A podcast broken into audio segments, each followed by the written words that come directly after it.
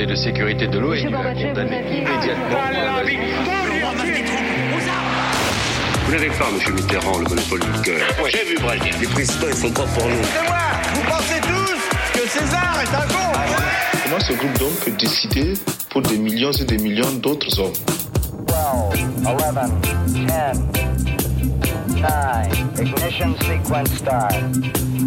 Mesdames et messieurs, culture générale. Bonjour Bonjour, sont chauds à Crève Ah, il y a du monde à 200 000 personnes avec nous à On ne voit pas la foule, c'est terrible, c'est Ah, terrible ça fait chaud au cœur, merci. Ah là là, tous ces gens qui vont attraper le Covid grâce à nous. Très juste, Marlène, excellent. Bien placé, voilà. Bonjour et bienvenue dans Culture 2000. Bonjour à tous. Euh, je vous présente une fois de plus l'équipe de Culture 2000 pour ceux qui connaissent pas. Marlène, à ma Oui, gauche. bonjour. Ça va, Marlène Salut, ça va super. Jean-Baptiste, ici même. Léa, à ma droite. Salut. Et Johan, à l'extrême droite. Bonjour C'est une blague, évidemment. Aujourd'hui, on est chez Eugène, à Cray. Et on est bien content d'être ici. Merci, hein. merci, merci Eugène. J'espère qu'on va le croiser tout à l'heure. Euh, Aujourd'hui, dans Culture 2000, on va vous parler de la musique populaire. Alors, c'est un concept qui est pas facile à définir, on va voir, mais on va traverser les siècles ensemble pour comprendre tout ça. Et il y a de fortes chances qu'on finisse avec les tubes de l'été et une bonne macarena. J'espère que vous êtes chaud. Voilà. Euh, Qu'est-ce que ça vous évoque, la musique populaire? Jean-Baptiste, je vois, t'as le sourire. Alors, je suis dedans, moi je suis un enfant de la musique populaire parce qu'en fait mes parents ils écoutaient beaucoup Michel Sardou, Ah bah voilà. Ah, mais aussi Jean. Ferrat. Ah oui, Et donc du coup bah, je pense que c'est un peu dans ce, ce- ce- ce medley que j'ai grandi. d'accord. Voilà. Marlène? Alors moi ça m'évoque euh, mes samedis matins, enfin je crois que c'était ça, un truc qui s'appelait le Hit Machine. Ah oui. Charlie, Ah, Lulu, Charlie, Lulu. Bien sûr voilà. Et euh, bah, c'était ça la musique populaire quand j'étais gamine pour moi. Euh, Léa? Exactement la même, Charlie et Lulu. Et euh, ma voisine y est allée quand on était petite. Et Ah j'étais ouais. Oh, la hyper chance. jalouse. Ouais. Ouais. Mm. Johan, Charlie et Lulu Non, Lulu et Charlie première drague de boom en CM1, Yakalelo, franchement, au bord de la piscine. Yakalelo. Alors c'était une boom d'après-midi, je précise. Mais Yakalelo, c'est un très très beau souvenir d'enfance. Ouais, D'accord. Magnifique. Euh, tout de suite, extrait sonore. La chanson populaire aujourd'hui, c'est vraiment une bâtarde de la chanson populaire. Avant, euh, c'était des trouvernes, c'est pas on appelle ça des trouvernes, je crois. Enfin, des chanteurs de rue occasionnels qui étaient des vagabonds, qui avaient parfois du génie, et qui pouvaient, au- euh, sur leur cheminement propre, qui composaient des chansons qui sont ensuite devenues de bouche à oreille, comme ça, qui ont touché un cœur, une table, et c'est devenu réellement des moments de la vie d'un vagabond. Maintenant, c'est euh, des camelots, voilà, voilà. Alors nous arrivons dans la camelote, puisque euh, les, ceux qui sont en mission de dire la chanson de leur cœur, ils se trouvent d'abord en face d'une industrie qui leur sert mille saucissons en forme de tube parfois. Et puis voilà, c'est ce qu'on appelle la chanson populaire. Alors vraiment, euh, non. Alors vraiment non, c'était Nougaro. Hein. Forcément, et il est Toulouse, alors quand il compare la musique, faut que ça soit avec des saucissons. Quoi, Il a pas l'air content en tout cas. Apparemment, il aime pas trop les saucissons. La saucisse de Toulouse. Euh, très rapidement, des petites questions d'introduction pour savoir de quoi on va parler. Vous avez compris, hein, musique populaire. Je le répète beaucoup. Hein. Musique Oui. populaire, c'est- quoi? Jean-Baptiste. C'est quoi? Euh, bah, Je sais pas, c'est pas écrit dans, dans le mot. Musique populaire, euh, l'idée c'est que c'est une musique qui est faite par et pour les milieux populaires. Et le par et pour, ça va un peu se mélanger euh, selon les époques. D'accord. Euh, c'est quand justement? Bah alors ça date même d'avant Jésus-Christ, Greg. Ah. De bien avant. Avant Enfin, en fait, on peut dire bah, que c'est depuis que, l'homme sait euh, taper sur des bambous et, Et c'est sur des cailloux. C'est numéro un. C'est numéro un. C'est ça, mais en fait, on, on va surtout s'intéresser à l'essor de la musique populaire euh, depuis le 19e euh, D'accord. Oh, on verra un petit peu aussi avant. Euh, c'est où la musique populaire? Ça, c'est une question bizarre. hein, Bah, bon. c'est- pour toi d'ailleurs, euh, Léa. Je prends la Étrange. C'est euh, c'est partout, euh, Ouais. c'est partout. Et, euh, et en fait, on va voir que plus on avance dans l'histoire, plus on, on arrive sur une musique mondialisée en fait. D'accord. Nous, on, se- on va surtout se centrer quand même sur la musique d'Australie. hein. Oui, clairement. Que notre spécialité. Voilà, Voilà, voilà. clairement. Euh, Johan, pourquoi on en parle? Euh, bah, on en parle déjà parce que c'est l'été, on a très chaud autour de cette table et euh, on a bien envie de savoir d'où viennent nos tubes de l'été, quels sont leurs, leurs ancêtres et puis aussi parce que bah, la musique c'est une culture populaire et en tant que bien culturel ou divertissement, bah, c'est quelque chose aussi qui dit des choses de, de l'époque où on est, des lieux où on est et des, des catégories sociales. Donc on a un peu envie de, de décrypter tout ça. Très bien. Tout de suite, on part pour le grand 1. Musique savante versus musique populaire. Alors on oppose souvent la musique savante à la musique populaire et, et dans les manuels d'histoire de musique, euh, on classifie souvent la musique en trois grandes familles. C'est quoi ces trois grandes familles? Et ben justement, donc la fameuse dont on parle depuis tout à Populaire l'heure, la musique populaire, voilà. Donc pareil pour les milieux populaires, comme l'a dit JB, et qui est celle, en fait, on dit la musique qui, est, bah, qui naît au sein des, des masses populaires, donc euh, euh, chez la enfin, dans la majorité de la population, et qu'on oppose à un autre type de musique qui Ouais. serait justement la musique savante, et donc là qui qu'on associe en général à la musique occidentale, musique classique, qui va être euh, très théorisée, structurée, bah, qu'on retrouve sur des partitions, qui est écrite, qui serait une musique plus intellectuelle en fait. Et troisième, euh, Bah, la- troisième, la troisième, en fait, c'est plus une, presque une branche de la musique populaire, ce qui est la musique euh, régionale et traditionnelle. Alors, elle est codifiée, elle, elle, euh, finalement, elle, elle rend compte d'un patrimoine spécifique lié à une région, mais malgré tout, elle est quand même très généralement faite par les milieux populaires, pour les milieux populaires, mais avec une codification spécifique. D'accord. Alors on vient de donner des définitions euh, très basiques euh, de la musique. On va plonger un peu plus loin dans ces différences euh, entre musique populaire et musique savante. On va laisser un petit peu la musique euh, folklorique, traditionnelle plutôt, euh, de côté. Euh, c'est quoi les différences entre la musique savante et la musique populaire? Déjà, on parle de différence de transmission. Ouais, d'abord sur la transmission, effectivement, euh, la musique savante, elle est très souvent écrite, comme disait Marlène, sur des partitions. Elle est souvent aussi individuelle, c'est-à-dire qu'on va mettre en avant un compositeur, Beethoven, Mozart, etc., pour les, les plus connus. La musique populaire, elle est beaucoup plus souvent orale. C'est aussi pour ça que cette définition, elle est plus floue, parce que par définition, l'oralité, ça se transmet mal dans l'histoire. Les historiens, ils aiment pas trop ça. Euh, et elle est aussi collective, c'est-à-dire que très souvent, eh ben, l'origine, elle est inconnue de certaines chansons populaires. On va le voir, il y a des chansons très connues dont on ne connaît pas euh, l'auteur ou l'autrice, voire même il y en a plusieurs parce qu'il y a eu des versions différentes Ouais, qui ont circulé. que- C'est collectif et c'est oral. Et ça, c'est en lien notamment avec le fait que longtemps, la musique populaire, c'était aussi la, la musique des personnes qui étaient analphabètes, hein, il faut le dire. Mhm. Et du coup, c'était un moyen de transmettre certaines histoires euh, De la par, mémoire euh, collective. pas- voilà, c'était un moyen de mémoire collective, donc euh, pas par les livres, mais justement par la musique, par le chant, par la poésie. D'accord. On différencie aussi la musique euh, populaire avec, de la musique savante avec un facteur social, genre la musique savante euh, c'est pour les riches, la musique pop euh, pour les pauvres. Est-ce que c'est est -ce c'est vrai ça? Je crois dit pour les oui. graisseux, je crois. Et on C'est les embrasse. C'est vraiment ce que Greg a écrit sur ses notes. hein. Oui, bah, ça va. Il nous a interdit de Bah, l'utiliser. ça Je suis moi-même agresseur, hein. j'ai très très chaud. hein, donc, euh. C'est pour ça qu'il s'est lavé les mains juste avant de rentrer sur scène. Est-ce que c'est vrai? Est-ce que c'est est -ce que C'est vrai un temps, effectivement. En fait, la, la musique classique savante, elle est tellement codifiée qu'elle est même difficile d'accès dès lors qu'on n'a pas d'éducation musicale. Sauf que, en réalité, plus on avance dans le temps, plus cette frontière entre la musique de la haute et la musique euh, euh, du peuple, elle, elle va être de plus en plus floutée. Ouais. Déjà parce que le peuple va aussi se réapproprier les musiques euh, euh, dites classiques savantes. Euh, notamment, on va avoir la diffusion de grands airs qui vont être repris, qui vont être réadaptés, qui Mm. vont être réécrits quelquefois. Et puis, euh, donc, notamment bah, pour tout ce qui est marche militaire, l'hymne national, vous avez des. Ouais, non, mais ceci dit, on nous a mis comme ça des, des grandes musiques très belles, très codifiées dans la tête. Et puis, à l'inverse, la, la musique populaire, elle est devenue aussi accessible et elle, elle, par effet de masse, en fait, elle touche tout le monde. Par exemple, je suis sûr que euh, vous avez tous fait un, grand mariage dans un château une fois dans votre vie. Et vous avez tous écouté du Joule et, À Versailles, et du. Michel Sardou, euh, Connemara, pour finir, avec votre petit haut de forme, etc. etc.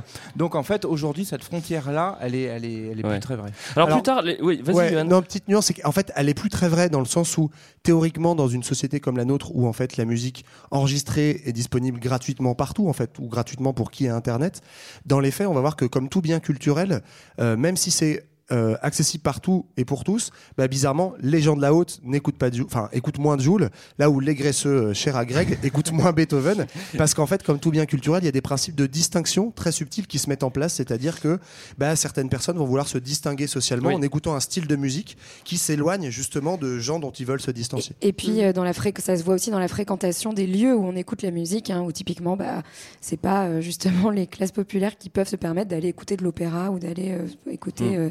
De grands concerts classiques. Quoi. Donc, euh, cette, euh, cette frontière, elle est plus floue, mais elle peut, on peut la retrouver, euh, On par la exemple, retrouver. dans la géographie Ouais. des, Et, des et quand bien même d'ailleurs, on le voit sur des politiques culturelles, on essaie de rendre accessible, par exemple, de l'opéra à des classes populaires en faisant des billets très peu chers. C'est pas pour autant que ces personnes vont aller à l'opéra. Donc ça dit quelque chose aussi bah, de euh, ces habitudes culturelles, ce qu'on souhaite faire ou pas de, de- de la musique. Alors Ouais. plus tard, les définitions vont changer. On va parler de différence de génération aussi, Léa. Oui, alors on dit que la musique populaire, c'est davantage une musique euh, des jeunes Ouais. et euh, la musique euh, savante plutôt une musique des adultes.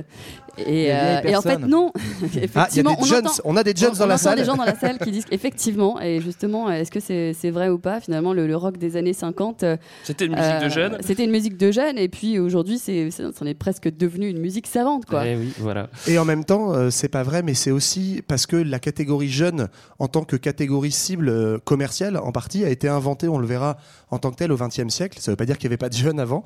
Ça veut dire que par contre, les jeunes, comme type de gens qui doivent écouter un type de musique, c'est quelque chose qui, dans l'industrie musicale, a émergé à un moment et donc veut dire quelque chose aussi. Alors, c'est parfait, on a défini euh, plein de on a dégagé plein de concepts.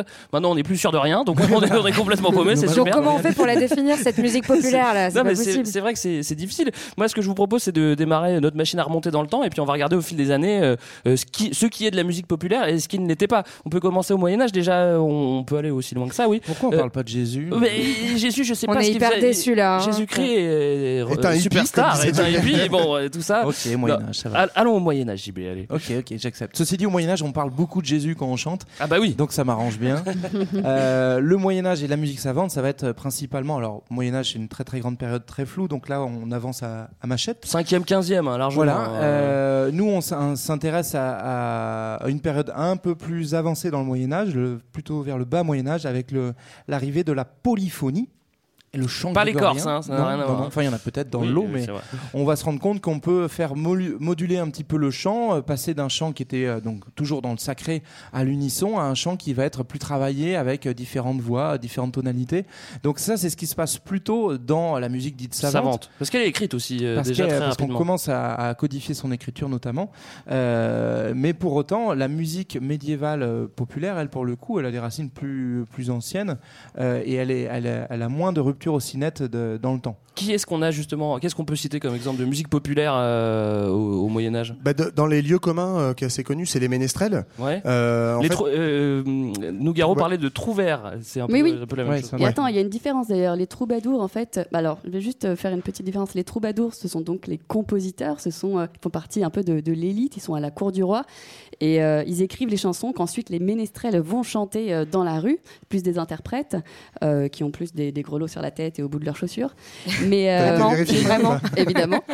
Euh, mais les troubadours, eux, ils sont dans la région de la Languedoc, donc dans le sud de la France, tandis que les trouvères et les trouveresses, parce qu'il y avait aussi des femmes, étaient euh, dans, dans le nord de la France, donc eux, ils parlaient la langue d'oil. Ah oui. Voilà, d'où la Johan. différence, mais c'est exactement la même chose en vrai. Ouais, bah, eff- effectivement, c'est ça. Donc, le, pour euh, préciser un peu, au départ, les ménestrels, qui seront ensuite remplacés par les troubadours, compositeurs dont, dont parle Aléa, les ménestrels, c'est euh, des gens qui vont amuser à la cour du roi. Donc, euh, ce sont euh, voilà, ces gens qui vont euh, chanter pour divertir. Donc là, on est, plus, on est dans une musique savante au sens où elle s'adresse à une élite aristocratique, mais on n'est pas sur une musique religieuse, qui est quand même euh, la musique dominante pour l'élite. Ouais. Euh, on est sur une musique quand même de divertissement, mais pour divertir la cour. Donc les ménestrels, et puis les troubadours vont les remplacer, comme disait Léa, et les ménestrels bah, ils vont se retrouver un peu à la rue, À la au- rue. Au, sens propre et au sens figuré. et donc c'est ces ancêtres des chanteurs des rues, où on a des ménestrels qui sont des personnes errantes, et qui vont en fait être payés bah, au chapeau en, en passant, mais...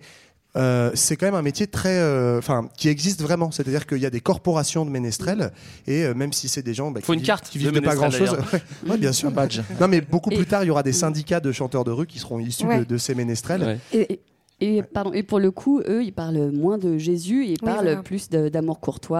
euh, C'est l'époque des croisades aussi, donc euh, de romans épiques. euh, Ils sont un peu satiriques aussi. Ouais, c'est ce qu'on appelle la chanson profane en fait. Mhm. Donc c'est le moment où on commence à avoir une séparation aussi entre le chant religieux qui va être justement savant et pour les élites et le chant profane qui s'adresse plutôt aux classes populaires. Populaire, ça faisait longtemps qu'on avait Voilà. pas dit le mot D'ailleurs, de à le l'époque, on dit populaire. plus, on oui. dit plus euh, religieux profane que savant populaire. Ouais, en fait. c'est ouais. plutôt Parce que ça de toute la façon, fraction. le- les, les- les pauvres sont quand même invités à aller à l'église régulièrement pour pas dévier de la voie qui leur a été donnée. Oui.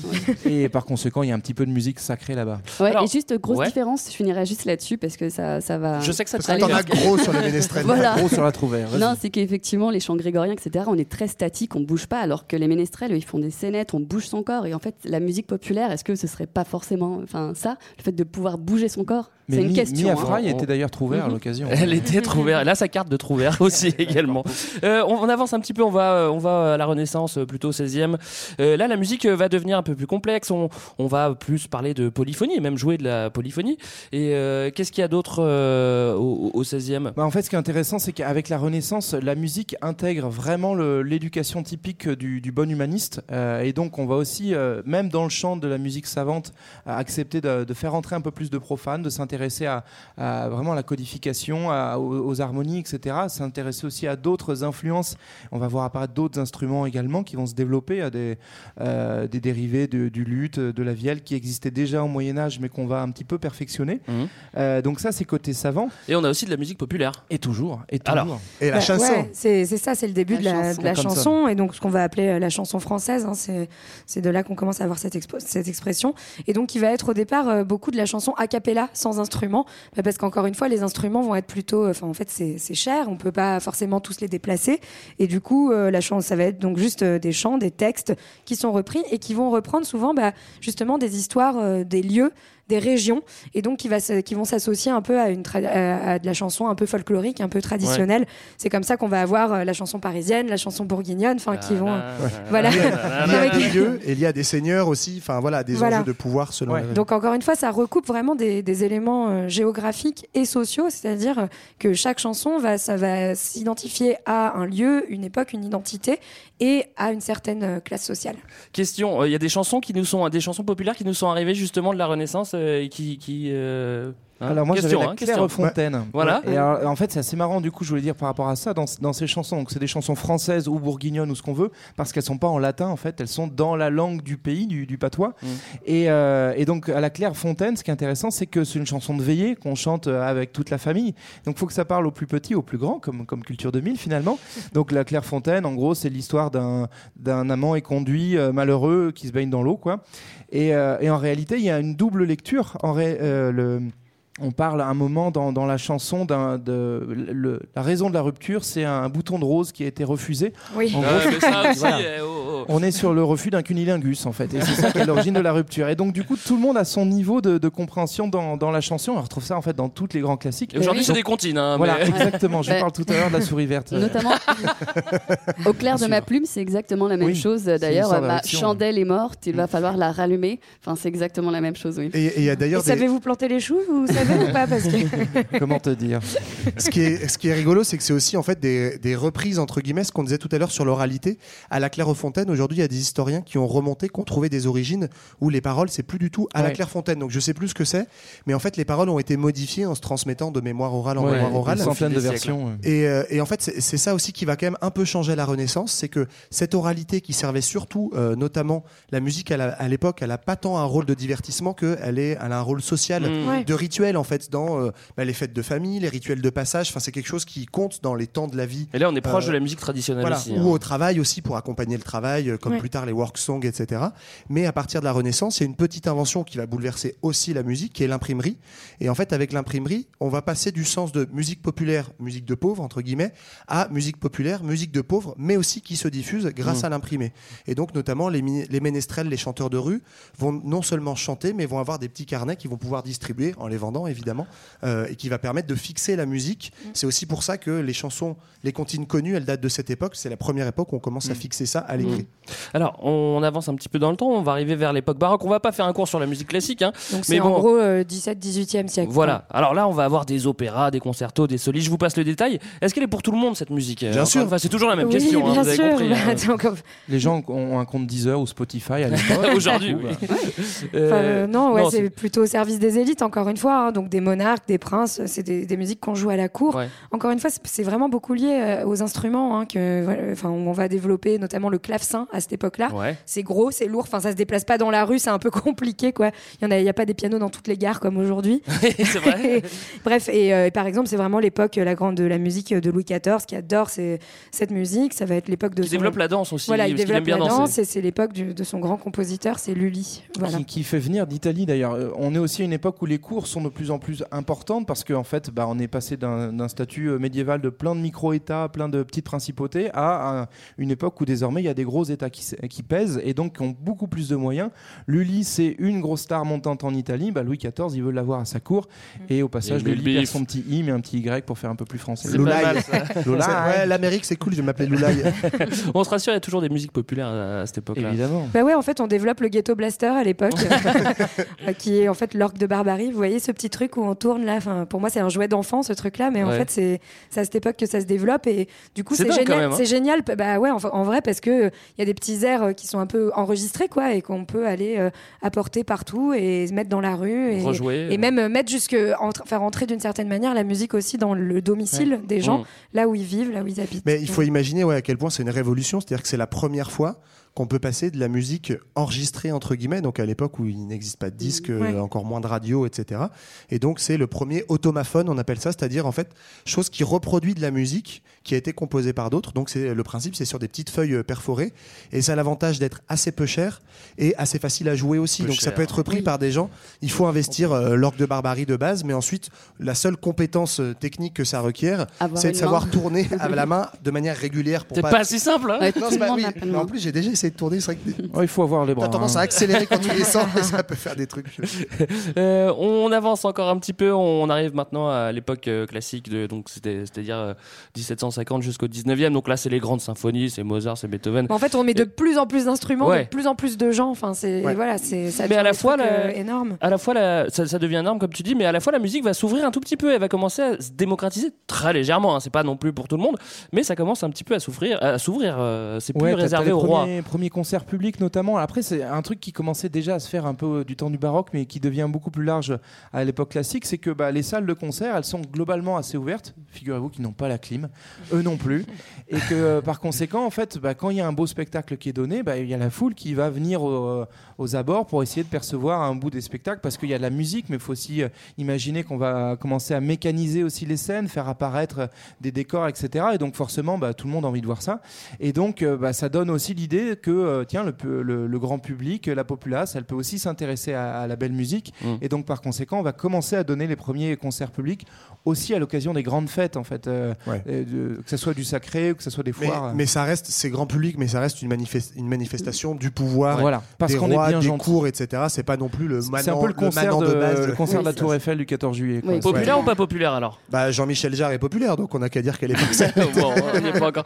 Euh, on a encore plein de comptines qui nous sont euh, arrivées de cette époque-là. Alors tu nous parlais de la Clairefontaine, c'est plutôt euh, euh, cette époque-là. On en a d'autres. Moi, j'ai la vous souris verte, donc je voulais La souris absolument verte, vous parler. alors, La souris verte, c'est pas mal. En qu'on te l'a euh, chanté au berceau Bah déjà, je l'aime pas du tout cette chanson. En plus, euh, il se trouve, on est entre nous. J'ai eu un enfant il y a pas très longtemps et on m'a offert le livre de la souris verte. Vous savez qu'à la fin, elle fait trois petites crottes. Donc là, j'ai le droit à une petite peluche. Tu tires dessus, il y a trois petites crottes qui descendent. Mais surtout, la souris verte, en fait, c'est l'histoire de la torture euh, pendant la Révolution Ouais. Ah, yes française. À Parce fait. qu'une souris, c'était le nom, le surnom qu'on donnait soldats vendéens. Donc, on vous en parlera une autre fois. Euh, la guerre entre les armées euh, républicaines envoyées par Paris, puis la Vendée qui se révolte au nom du bon roi. Et donc, euh, la souris, c'est le nom qu'on donne aux soldats vendéens parce qu'ils filent un petit peu. Et puis verte parce qu'en fait, c'était la couleur portée sur l'uniforme des, officiers vendéens. Et, et en fait, la souris verte, bah, vous la trempez dans l'eau. Et dans l'huile, non Voilà, histoire de la Je noyer un l'attrape par la queue dans d'abord. l'huile hein, chaude ensuite et ça fait un escargot tout chaud parce que le, le cadavre en fait se recroqueville. Voilà, je crois qu'il y a un petit enfant qui Bon s'endort. appétit. Belle petite sieste. C'est pas grâce à ta comptine. J'espère que tu racontes ça à ton fils. euh, bien sûr. Euh, vous voulez rajouter quelque chose là-dessus ou pas Mm. Non, c'est vrai que ça bloque. Hein. Moi, quand ça, euh, à chaque fois, je je suis bloqué après. On vient de traverser 12 siècles à peu près de musique savante et populaire. Euh, C'est c'est- c'est une bonne En performance. moins de là. 20 minutes, ouais, c'est pas mal. Ouais. Au tout Ouais. début, on vous a parlé de musique traditionnelle. Oui. Euh, justement, on peut peut-être en, en retoucher un, Ouais. un petit mot? Ouais, parce que en fait, la, la réalité des gens, c'est quand même de vivre dans leur village sans, sans trop en bouger, donc euh, sur des générations et des générations. Donc eux, les symphonies, euh, ils les voient pas arriver dans leur petit village de Bretagne, par exemple. Et euh, ce qu'ils connaissent, c'est la musique qu'on joue dans leur village. Le pour les, voilà, pour les mariages, pour les fêtes populaires, euh, les fêtes de village. Et euh, c'est une musique régionale avec des instruments régionaux, donc de tradition orale, Ouais. rurale, comme on disait. Populaire, alors, hein. Donc populaire, le coup populaire. Donc le- en France, euh, on connaît justement le chant breton. euh, J'en parlais à l'instant avec euh, les bigouden. Je je sais pas trop de quand ça date ça, mais bon.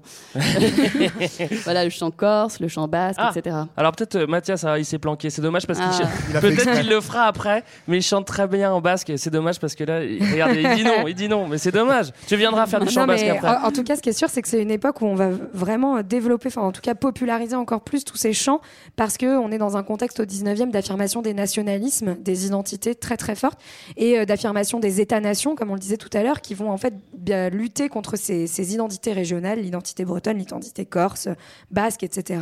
Et donc, euh, en fait, ces, ces chants populaires vont, enfin ces chants folkloriques et traditionnels vont reprendre vraiment de la force. Et on va avoir ça dans toute l'Europe. On retrouve ça aussi avec le chant celtique, le chant klezmer, notamment le chant tzigane, qui sont en fait souvent des chants de, de nationalité euh, persécutée. En fait, hein. Ouais, voire, voire de Mm. peuples qui n'ont pas d'état-nation. Exactement. Euh, notamment le cas des- du, du klezmer, de, de- Donc, des le- musiques klezmer, c'est musique euh, traditionnelle yiddish. Ouais. euh, des populations juives d'Europe de l'Est plutôt. Voilà, c'est ça. Et, euh, et ce qui est intéressant, c'est qu'effectivement, ça devient presque une, un moyen d'affirmation politique. C'est-à-dire que ces chansons régionalistes, elles sont pas inventées du tout à cette époque-là.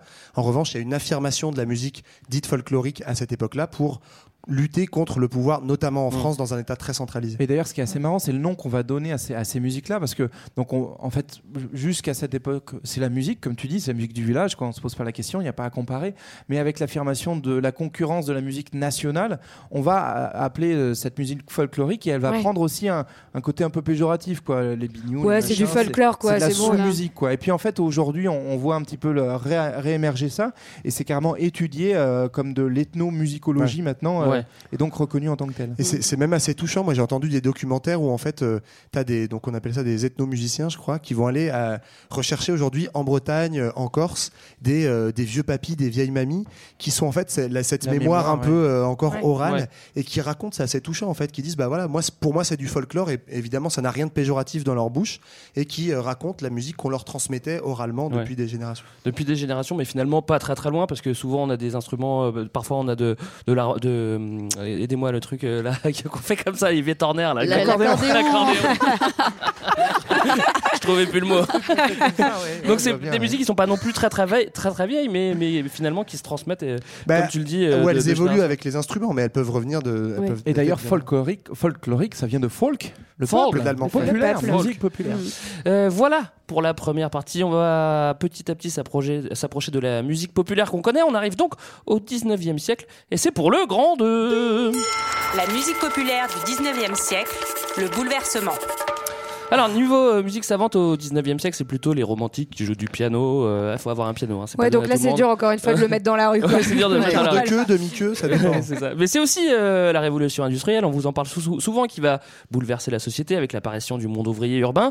Et c'est aussi au 19e siècle que la musique po- populaire va commencer à prendre son indépendance et à revendiquer des valeurs différentes et à les assumer en fait. Alors un petit tour d'horizon de la musique euh, au 19e. Déjà, il y a une constante dans la musique populaire, c'est les chanteurs de rue. Il y en a toujours. hein. Ouais, bah, bah, déjà aussi parce que le peuple vit vraiment dans la rue. Aujourd'hui, c'est quelque chose qu'on connaît enfin, beaucoup moins aussi parce qu'il y a eu toute une évolution de l'urbanisation et du logement. Au 19e, il faut vraiment penser qu'on est euh, dans le début de l'exode rural avec des gens qui viennent vers les villes. On a une urbanisation qui est en train de se faire et donc on a une, une, vraie, une vraie vie dans la rue où en fait euh, on vend, on mange, euh, on... c'est là qu'on donne les informations aussi, où on a les crieurs de rue, etc. Donc c'est pas la rue est vraiment un espace public partagé, un espace de vie, de commerce, de travail euh, dans lequel on- les chanteurs de rue vont, vont s'insérer. Mmh. Et notamment dans les, dans les jeunes quartiers ouvriers, hein, au début, première moitié du 19e siècle, euh, en Europe et en France en plus particulier, c'est des quartiers tout neufs, euh, des quartiers souvent assez pauvres, où l'habitat est insalubre, où on vit nombreux dans des espaces petits. Donc, effectivement, comme tu dis, la rue, elle est investie. Et aussi, on le rappelle, enfin, on, on le sait, mais ces, ces chanteurs de rue, ils sont d'autant plus importants qu'il n'y a pas de musique enregistrée à l'époque, donc on ne peut pas écouter de musique chez soi. Donc, Alors, en fait, attends, ils ont ce rôle-là. Je mets un bémol, on a toujours Oui. l'orgue de barbarie. Ah oui, Oui, toujours. mais l'oc de barbarie, généralement, tu l'as pas chez toi, ou alors, Non, c'est vrai que tu l'as pas alors t'es pas prolo, quoi. Puis à un Mais- moment, t'en as marre de tourner. Quoi. Mais c'est vrai que justement, l'orgue de barbarie, il va avoir un rôle, il va vulgariser aussi des, des, des grands thèmes. euh, hein? Ouais, Hein? bah, Hein? Si, Hein ça c'est ça, c'est- Oui, non, non, ça c'est- intéressant. ouais. Bah, en fait, on est à la. Ouais, c'est super intéressant, mais on va pas en parler. Va- va- Vas-y, JB, je te laisse Allez, des trucs vas-y. intéressants. Vas-y, En fait, vas-y, à- faut, faut aussi s'imaginer qu'on a une période de massification et que pour les grands artistes compositeurs de l'époque, ils sont grands et reconnus souvent après leur mort. Et donc, euh, en gros, plus ils sont écoutés de leur vivant, mieux c'est pour eux. Donc, euh, bah, des gens qui, euh, qui vont Un être. peu comme Culture 2000 finalement. Ouais. On sera reconnu après notre mort. J'espère que c'est pas trop vite quand même. Ouais, c'est ça. ne parlez pas trop de nous, s'il vous plaît. Euh, tout ça pour dire que effectivement, l'orgue de Barbarie va permettre de traduire certains grands airs qu'on va reprendre, et aussi parce que certains grands airs vont jouer un rôle dans l'histoire. On peut penser à Verdi notamment, qui est euh, le grand euh, compositeur d'opéra euh, qui va accompagner en fait l'indépendance ou le long cheminement vers l'indépendance italienne. Euh, Il y, a- il y a des opéras comme ça qui vont marquer des grands moments de l'histoire euh, en Belgique notamment. L'indépendance belge se fait sur un air d'opéra. C'est beau, ça. Ouais, c'est quand même classe. Bah ouais, parce que Verdi, en fait, ça faisait un anagramme, je me permets juste, mais euh, c'est, ça, c'est une histoire assez marrante au moment de l'indépendance et du nationalisme italien, de l'unification du pays au 19e. Verdi, en fait, ça, vous- ça, ça a été transformé par les, les nationalistes par Vittorio Emanuele, Ah bah donc oui. le nom du roi d'Italie, Rey d'Italia. Et donc, du coup, pas il mettait, tout, il mettait partout Viva Verdi, et Verdi est devenu un symbole du Malin. nationalisme italien. Voilà. Euh, ensuite, on a les marchands de musique. Alors, tu nous as dit tout à l'heure qu'il y avait l'imprimé. Bon, là, ça fait un moment, hein, depuis au 19e. Mais du coup, euh, les marchands de musique, euh, qu'est-ce qu'ils font comme job? Je vous allez me dire, ils vendent de la musique, Ouais, c'est ça? On Ouais. comprend. Ils, vendent, ouais, ils vendent des partoches et ce qui est assez- assez rigolo, c'est que la plupart du temps, en fait, ils savent pas les lire, mais euh, ça leur fait un petit peu de, de sous. Et juste, je voulais revenir là-dessus. En fait, les, les personnes qui sont dans la rue, justement, sont les chanteurs de rue, sont généralement des mendiants. En fait, ils font ça aussi pour gagner de l'argent. Ils essayent de parler fort, ils essayent de faire en sorte qu'on les entende pour euh, pouvoir euh, euh, vivre, tout simplement. Et donc, ils en profitent pour euh, diffuser des informations, mais aussi parler de, de ce qui se passe dans l'actualité. Ils entendent un truc, ils vont le crier, ils vont, ils vont le chanter, etc. Comme si on chantait, ouais, euh, aujourd'hui, il y a le Covid, etc. en fait, c'est un peu quoi. Non, mais C'est ça, toutes les chansons des enfoirés là qu'on se tape à la, à la radio, bah faut les imaginer dans la rue et puis chacun sa version, donc c'est toujours plus sale quoi. On serait moins nombreux. il, y a, il y a aussi une chose, euh, si on arrive à la fin du 19e, qui est liée et aux chanteurs de rue et aux orgues de barbarie, c'est l'apparition aussi, la mode des foires, donc notamment à la, à la belle époque, euh, à, la toute fin de- à partir de la toute fin du 19e siècle. Et en fait, l'orgue change de taille. On a les orgues de foire euh, avec les facteurs d'orgue, donc qui sont des gens qui fabriquent ces énormes orgues de barbarie. Les plus connus, et en fait, vous le savez ou pas, mais on en a tous vu, c'est autour des manèges des chevaux de bois. En fait, à l'intérieur, c'est un orgue de Ah barbarie qui est installé. Et où en fait, c'est aussi une manière, les foires, euh, c'est des moments où le dimanche, les ouvriers au repos, on se regroupe en famille, etc. Et donc, tous ces airs très connus de Verdi, etc., on va les entendre sans s'en rendre compte en emmenant son fils ou sa fille sur Populaire ou pas populaire. Bah, Inception ou pas populaire. Inception au 19e, au 19e, on a des nouveaux styles aussi qui se développent. Euh, on peut même parler de musique légère. Alors, c'est quoi cette euh, musique légère? Euh, c'est de la musique euh, n'est pas qui, lourde. est, euh, n'est pas lourde, clairement, et c'est de la musique un peu de, de loisir, quoi. C'est des chansons, en fait, c'est ce qu'on a un peu découvert Voilà. euh, Oui, bah, tout à euh, l'heure. En fait, c'est aussi euh, un moment, enfin un moyen pour certains compositeurs qui n'arrivent pas à se faire reconnaître ou financer de bah, de- d'écrire quelques petites chansons et de les vendre, de les faire vendre par ces crieurs publics, là, ce qu'on appelle les, les camelots. Euh, et donc, du coup, ils vont écrire quelques petites partitions et c'est en fait c'est exactement la souris verte ou euh, la Clairefontaine de tout à l'heure, sauf que ça, ça va être écrit et ça va commencer Par des à- vrais compositeurs, mais qui veulent qui- gagner un peu de. Et puis c'est- voilà, ça va rester dans le marbre. Et puis surtout, on commence à savoir lire en fait. Donc c'est des chansons qui Mhm. peuvent être reprises. C'est aussi important parce que c'est là où les premières chansons deviennent vraiment nationales. C'est-à-dire qu'on va trouver des mêmes airs et notamment ça va, euh, la chanson là va venir percuter le monde politique. Euh, à la fin du 19e, la France notamment est devenue une, une république avec une vie parlementaire très intense. Et donc, bah, en fait, euh, le Jean Castex de l'époque, on va faire des chansons sur, sur lui pour se moquer de lui, euh, pour dire que euh, euh, il n'a pas réussi sa réforme ou je sais pas quoi. Si il faisait des chansons sur lui, il serait connu du coup. Oui, peut-être bon, va peut-être écrire une chanson sur lui. Un, un style qui va avoir euh, un succès phénoménal au, au 19e, c'est les opérettes. Alors ça, c'est une histoire assez géniale. On peut dire que c'est, on peut dire populaire ou pas populaire les opérettes Bah, Euh, populaire, mais ouais, sur du populaire du 19e, Ouais. c'est-à-dire c'est toujours pareil, c'est de la culture d'en haut qu'on va diffuser par en bas en la vulgarisant. Je dirais que c'est du noble qui devient de la culture Ouais, noble qui c'est devient ça. de la culture bourgeoise Mais qui un petit peu en fait. Ouais. Alors c'est quoi ces opérettes justement Bah, c'est- en gros, c'est euh, c'est de l'opéra un peu parodique, c'est-à-dire que on est quand même sur une ambiance d'opéra. Euh, avec des vrais compositeurs, danse, etc. et Et tout. notamment quelqu'un qui est très connu qui s'appelle Offenbach, qui est un peu euh, une grosse star à l'époque. Mais on est sur de l'opéra parodique. Donc en fait, on va à- voir une opérette d'Offenbach et on se poile comme on irait voir aujourd'hui une pièce de théâtre de boulevard. Donc il y a- Oui. il y, a cette Philippe idée quand même d'aller sur du grand public, mais qui est effectivement plutôt dans des grandes salles, dans des grandes villes, et donc sur, on est sur un milieu petit bourgeois, moyen bourgeois. Et pour ce qui est de, de Jack Offenbach, c'est c'est une vraie star. Donc du, on est à l'époque du Second Empire sous Napoléon III, et à la fin, ça se passe pas très bien pour Napoléon III. C'est pour ça qu'aujourd'hui le président euh, s'appelle pas Emmanuel Napoléon XII. Mais euh, quand ça se passe mal, du coup, Offenbach part en tournée un peu forcée parce que plus personne ne veut de lui en France, et il fait des grosses tournées phénoménales en Angleterre, mais aussi aux États-Unis. Il y a 8000 personnes qui se réunissent, je crois que c'est à Chicago ou à New York, pour écouter l'opérette d'Offenbach. euh, euh, point point quoi. Alors, on va bientôt faire une petite pause musicale, mais avant, il faut qu'on parle de- du Ouais. premier showman, la première rockstar de la première Ouais, mania. Je suis pas sûre que vous le connaissiez parce que moi je le savais pas. Ouais, alors, Ouais. di- on connaît parfois son nom, mais on ne sait pas forcément euh, ce qu'il représentait à l'époque. C'est euh, Litz. Déjà, essayez d'écrire son nom. hein. Ouais, déjà, c'est pas facile à dire. Voilà, il y a un S, euh, un Z, un T, enfin vous mélangez un petit peu tout ça à la fin. Et, euh, et en fait, euh, ce monsieur-là, il était compositeur et il avait très très bien euh, compris euh, le, le rôle de la communication et de l'image. Donc au départ, c'est un pianiste hongrois et euh, il y avait une... Enfin, quand il faisait des concerts, en fait, c'était vraiment une superstar. Déjà, il avait euh, deux pianos à chaque fois parce qu'il avait envie que son public voit son profil droit et son profil gauche. Ah Hein, ouais, pas mal. Greg, je pense qu'il faudrait que tu installes Ah ouais, deux- une console là, une console là. un peu différents.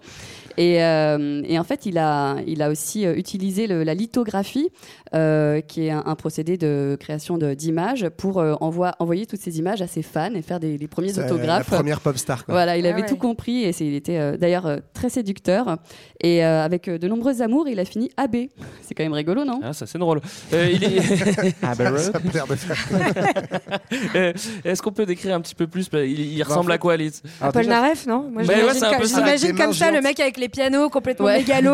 Enfin, Avec les cheveux longs et. Ouais, c'est ça, il a un peu la coupe de. Moi, c'est plus Mike Brandt en fait. Vraiment cheveux un peu longs au vent. Si vous allez voir sur, euh, sur internet, vous trouvez des images de lui. On dirait vraiment que c'est une, une pop star des années 70. Ouais. Euh, c'est le style 100 ans dandy romantique de l'époque Mm. aussi, effectivement, les cheveux longs. Et donc, il est sur son piano un petit peu à la Est-ce qu'il Gilbert joue du piano debout non mais ah oui, je crois que Eh oui, effectivement, ah, il fait, oui, il fait tout à sauter fait. le tabouret. de Et il fait des temps. medleys aussi. Il fait, je vous fais un peu de bac et bam du Beethoven, etc. Et- Ouais, ouais. Ça un peu devait, comme la euh, compagnie créole avant. ça devait rendre les gens bien ouf. Non, c'est c'est assez, euh, assez marrant cette histoire. C'est d'ailleurs pour ça qu'il y a une chanson de Phoenix qui s'appelle Listomania. mais donc Euh, populaire ou pas populaire? Bah, Euh, Litz, je, bah, franchement, vous- je sais pas. Meilleur ami de Jules Ferry. Hein. Ah bah, populaire bah, ou pas populaire Votre ça chez peut-être un peu. Euh, Yann, on va se faire une petite pause musicale. Du coup, euh, ça vous laisse le temps d'aller chercher un petit verre si jamais vous avez envie. Euh, après, on risque de parler de guinguette en plus, donc euh, il faudra peut-être un petit verre de vin blanc. Euh, Johan, qu'est-ce qu'on s'écoute? Eh ben effectivement, on va se mettre en condition pour le petit vin blanc et on va s'écouter un petit Bourville qui nous rappelle l'ambiance du petit bal perdu d'après la guerre avec nostalgie, avec nostalgie et bien sûr avec l'instrument préféré de Greg, l'accordéon. Voilà. Vous avez 10 minutes, on a trois petites chansons, mettez-vous à l'aise. À tout de suite. C'était tout juste après la guerre, dans un petit bal qu'avait souffert. Sur une piste de misère, il y en avait deux à découvert. Parmi les gravats, ils dansaient, dans ce petit bal qui s'appelait, qui s'appelait, qui s'appelait, qui s'appelait. Non, je ne me souviens plus du nom du bal perdu. Ce dont je me souviens, c'est de ces amoureux qui ne regardaient rien autour d'eux. Il y avait tant d'insouciance dans leurs gestes émus. Alors quelle importance le nom du bal perdu? Non, je ne me souviens plus du nom du bal perdu. Ce dont je me souviens, c'est qu'ils étaient heureux, les yeux au fond des yeux. Et c'était bien. Et c'était bien.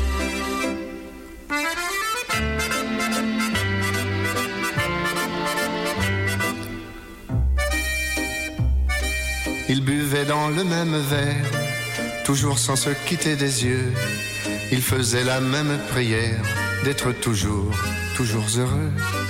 Parmi les gravats, ils souriaient, dans ce petit bal qui s'appelait, qui s'appelait, qui s'appelait, qui s'appelait. Euh, Non, je ne me souviens plus du nom du bal perdu.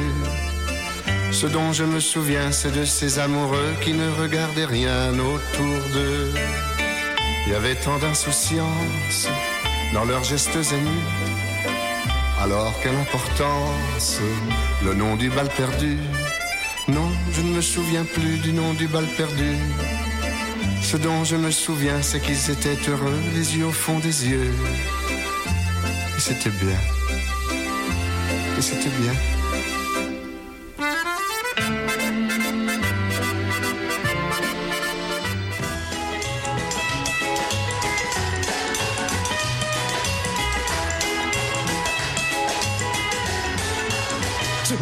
Souvenir. Je vous retrouve en mon cœur et vous faites refleurir tous mes rêves de bonheur. Je me souviens des soirs de danse, jour contre jour, des rendez-vous de nos vacances, quand nous faisions les fous. Souvenir, souvenir de nos beaux jours de l'été, lorsque nous partions cueillir fleurs, mille baisers. Et pour mieux garder dans ma tête les joies de la belle saison. Souvenir, souvenir, il me reste nos chansons.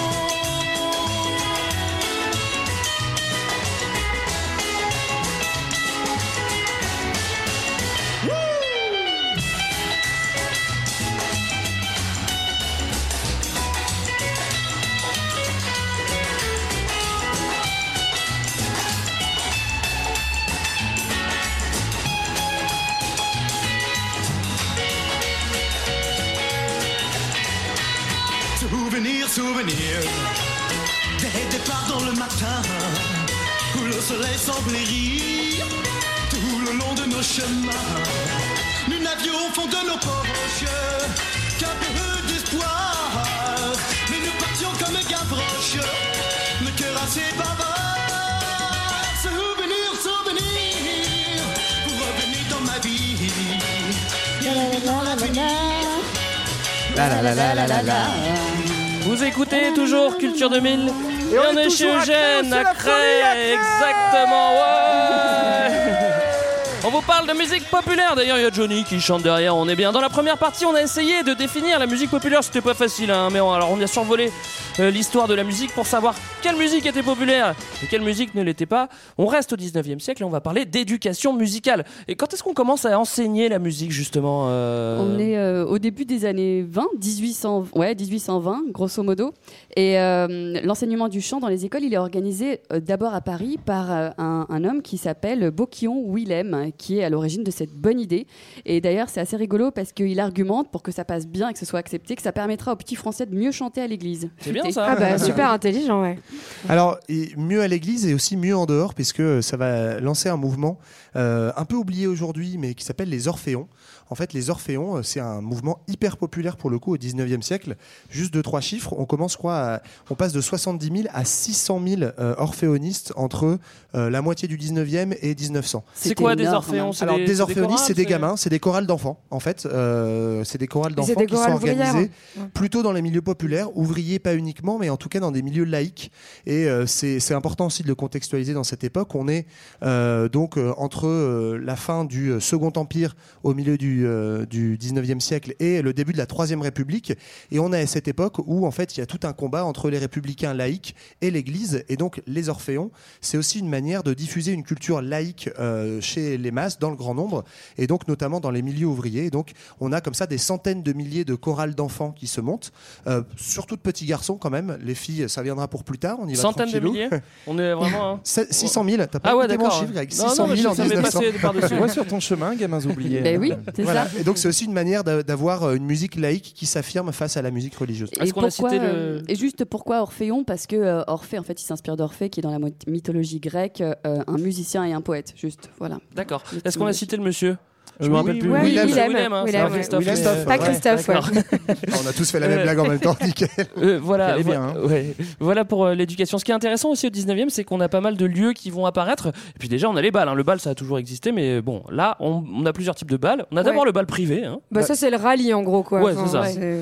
Mais ça reste- plutôt, ça reste- plutôt pour la haute. Et ça... Populaire ou pas? Oui, bah, je bof. Et, les balles, en fait, c'est marrant. C'est surtout des, lieux de sociabilité qui ont des fonctions matrimoniales, en fait. hein. C'est Ouais.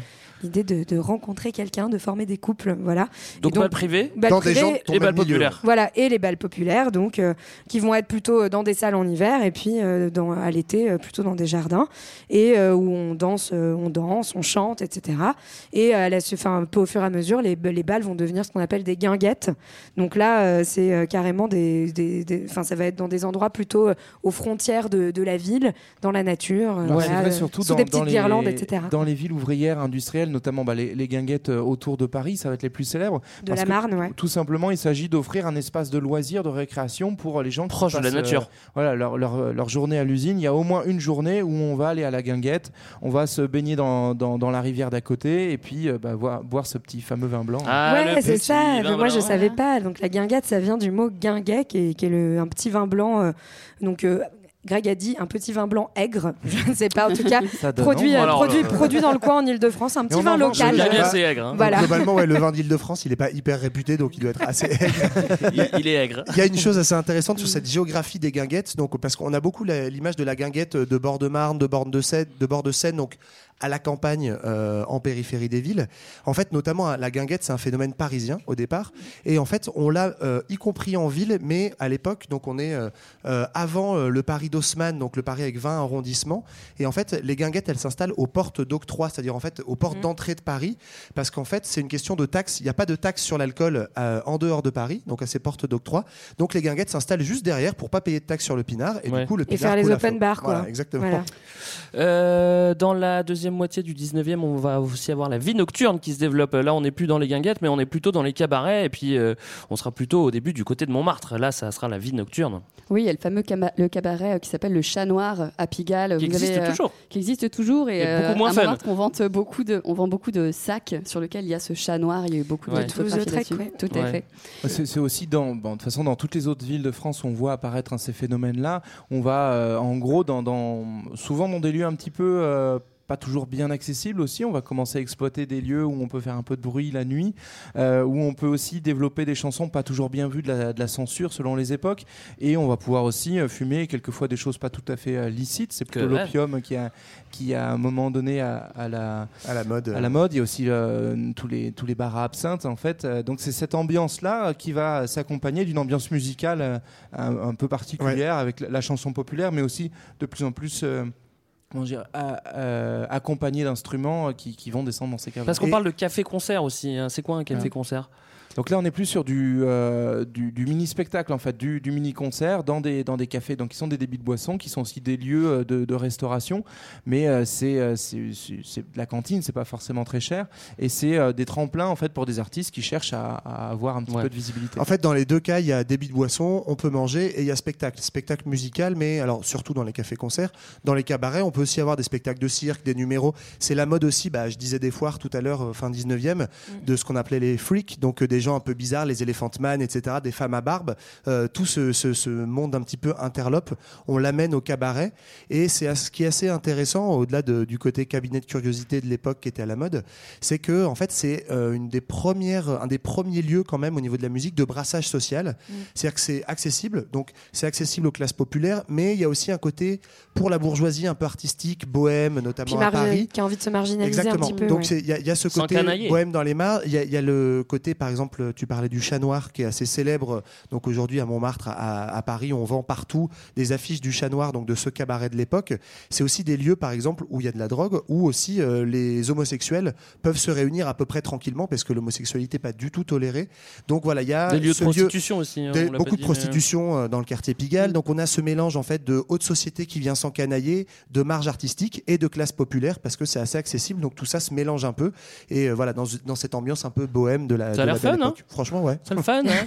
Euh, petite spécif- spécificité aussi, c'est que euh, il y a des mecs qui- qui partent en goguette. Alors on connaît l'expression partir en goguette, mais on- et d'ailleurs on confond souvent euh, go- euh, guinguette et, et goguette, mais Ouais. c'est pas du tout la même chose une guinguette et une goguette. C'est quoi partir en goguette? C'est quoi une goguette en fait?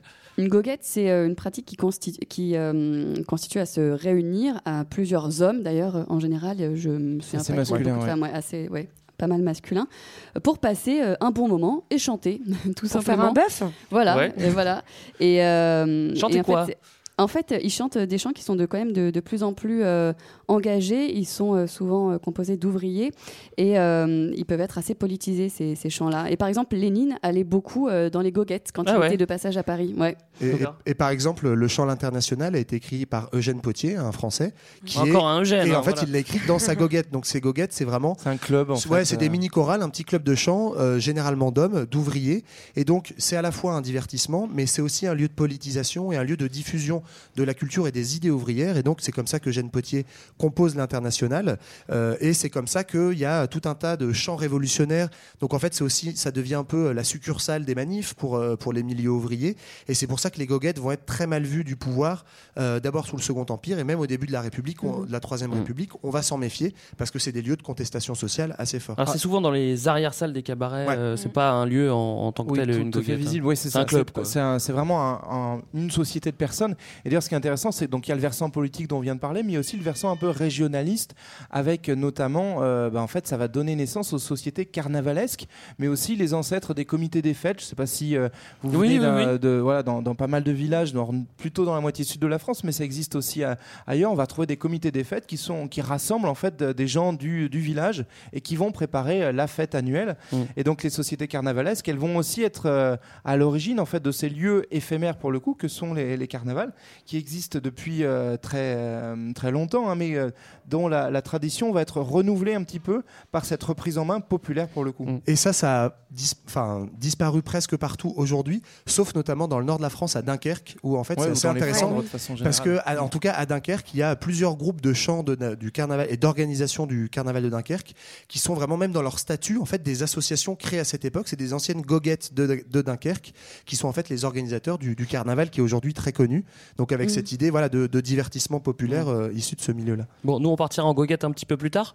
Euh, maintenant, c'est plus euh, le moment de parler de- du début de l'industrie musicale parce que oui, on com- commence à comprendre que la musique commence à générer un paquet d'argent et puis bah ça touche aussi de plus en plus de monde. Donc début d'industrie et de toute façon révolution industrielle, c'est aussi l'industrie musicale. Ouais. Euh, qu'est- qu'est-ce que qu'est-ce que ça fait cette révolution industrielle Bah, dans, dans la bah, musique? en fait, la révolution industrielle, hein, déjà, c'est donc l'essor de l'industrie, donc des produits manufacturés, de la consommation, et donc de l'accession à euh, de nouveaux produits que vont être les instruments, Ouais. qui commencent à être plus faciles à construire. Euh, on peut en construire en masse, hein, donc euh, Ouais. c'est vraiment populaire alors. tout le principe de l'industrialisation. Massif. Alors ça, ça reste, ça reste quand même des, des choses chères, hein, d'accord, mais euh, en fait on les construit plus facilement et donc si c'est plus facile à construire, ça coûte moins cher. Ouais. Notamment c'est à ce moment-là qu'on invente les pistons pour les cuivres, qui font que du coup ils sont plus faciles à jouer, qu'on peut plus euh, les, Ça les reste diffuser. difficile, hein, Jean-Baptiste. Ah, Euh, là, je l'ai pas avec moi, donc je peux pas vous. Si quelqu'un a euh, une trompette, Jean-Baptiste oui, un trompettiste hors pair, donc allez-y. Mais non mais en fait on peut dire que ça, ça- ça devient des instruments quand même populaires hein, si on pense notamment au jazz hein, plus tard euh, Ouais. voilà on va avoir notamment dans toute la, la musique noire des les populations noires et pauvres qui vont réussir à se procurer des trompettes etc Des instruments de fanfare au voilà départ, des en fait. instruments de fanfare et donc à pouvoir en jouer et donc euh, et là c'est vraiment une révolution parce qu'on l'a vu jusqu'avant jusqu'à présent la musique populaire restait vraiment une musique surtout fondée sur le chant et désormais elle va aussi s'approprier l'instrument Ouais. Il y a une petite histoire que j'aime bien, moi, c'est les boîtes à musique, justement, euh, euh, qui vont, euh, un, petit peu comme l'orgue de Barbarie, qui va diffuser une petite mélodie et qui sera totalement transportable et qui finalement va pouvoir se diffuser avec un petit objet.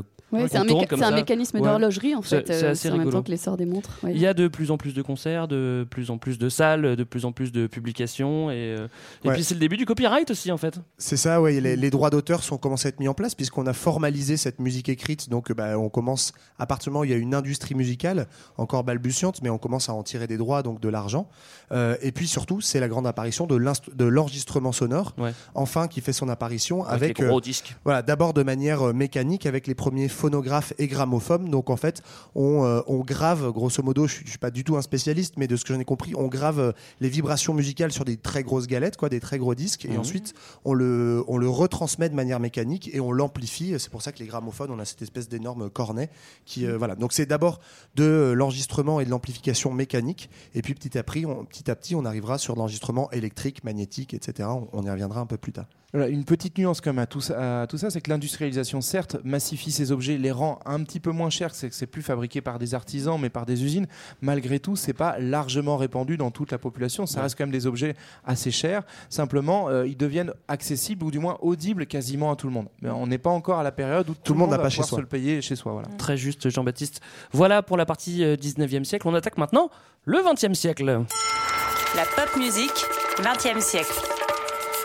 Alors, la musique euh, savante est née sur le continent européen, ça on l'avait un peu compris, mais il faut bien reconnaître que toute la musique populaire d'aujourd'hui, Elle vient de eh là. bah, elle vient de là. Oh yeah.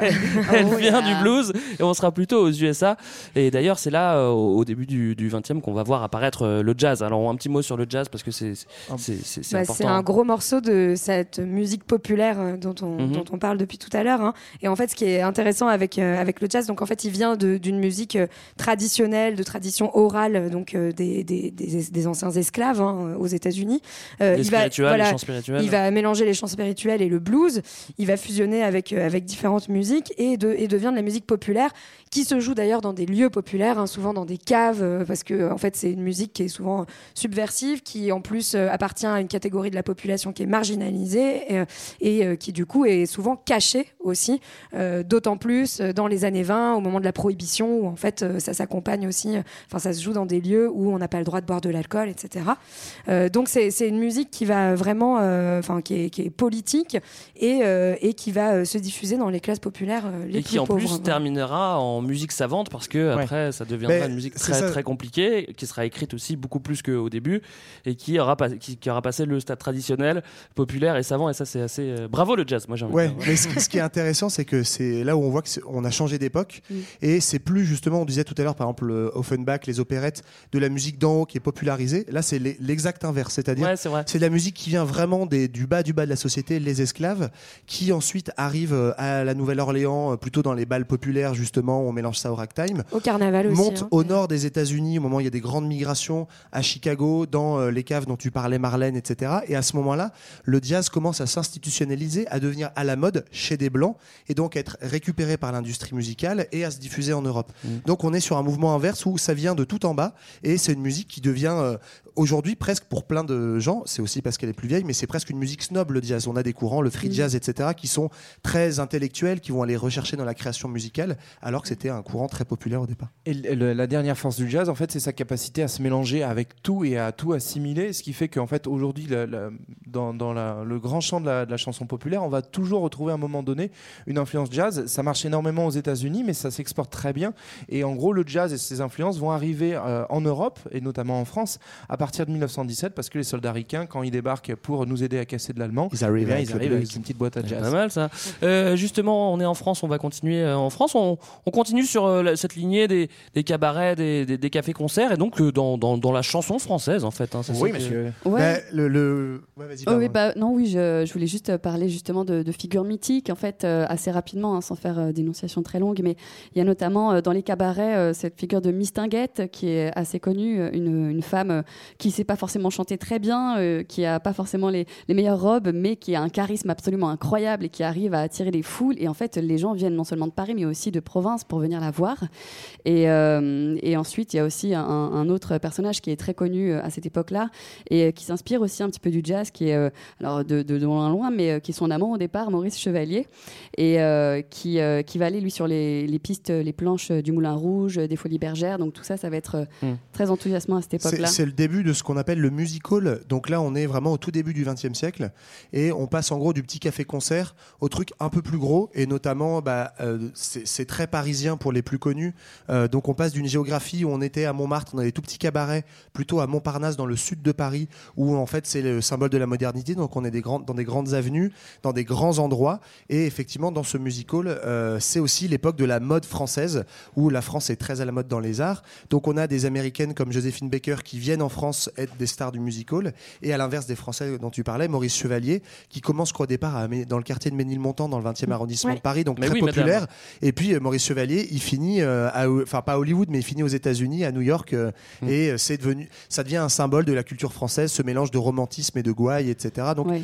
ce, ce music hall devient très célèbre. Et ce qui est intéressant aussi, c'est de dire qu'on on- là on a passé une marche dans, dans la musique qui euh, on est dans une première étape de la mondialisation de la musique en fait où on a des noms qui sont connus à travers euh, à travers le monde ou en tout cas à travers au moins ce monde occidental et où du coup les influences vont, vont s'accélérer. Et ça va s'accélérer notamment euh, dans les années 50 avec l'apparition du rock, parce que là, ça va être une vraie révolution. D'ailleurs, quand on pense euh, musique populaire, on pense souvent pop musique et on pense souvent euh, au rock. Et c'est vrai que c'est une musique qui accompagne aussi les changements de la société d'après-guerre. Et, et c'est une musique qui va être très marquante, euh, le, le rock and roll. Moi, je connais pas, non. Bah, ah bah voilà. Bah là, c'est marrant. On est plutôt, encore une fois, sur un héritier du blues, comme le jazz, euh, mais qui va être plutôt mêlé à de la country et euh, chanté par des blancs. Donc, euh, enfin, Mmh. souvent, on, gros mélange, on les, on, les, on les compare, on les met en parallèle hein, sur la musique populaire, celle des noirs et celle des blancs, euh, qui, donc, qui, et le, le rock, donc, qui va naître dans les années 50, qui va justement incarner la jeunesse. On en parlait au tout début, hein, de ce- cette idée du- d'une musique populaire qui va être, euh, voilà, qu'on va confondre avec une musique de jeunes.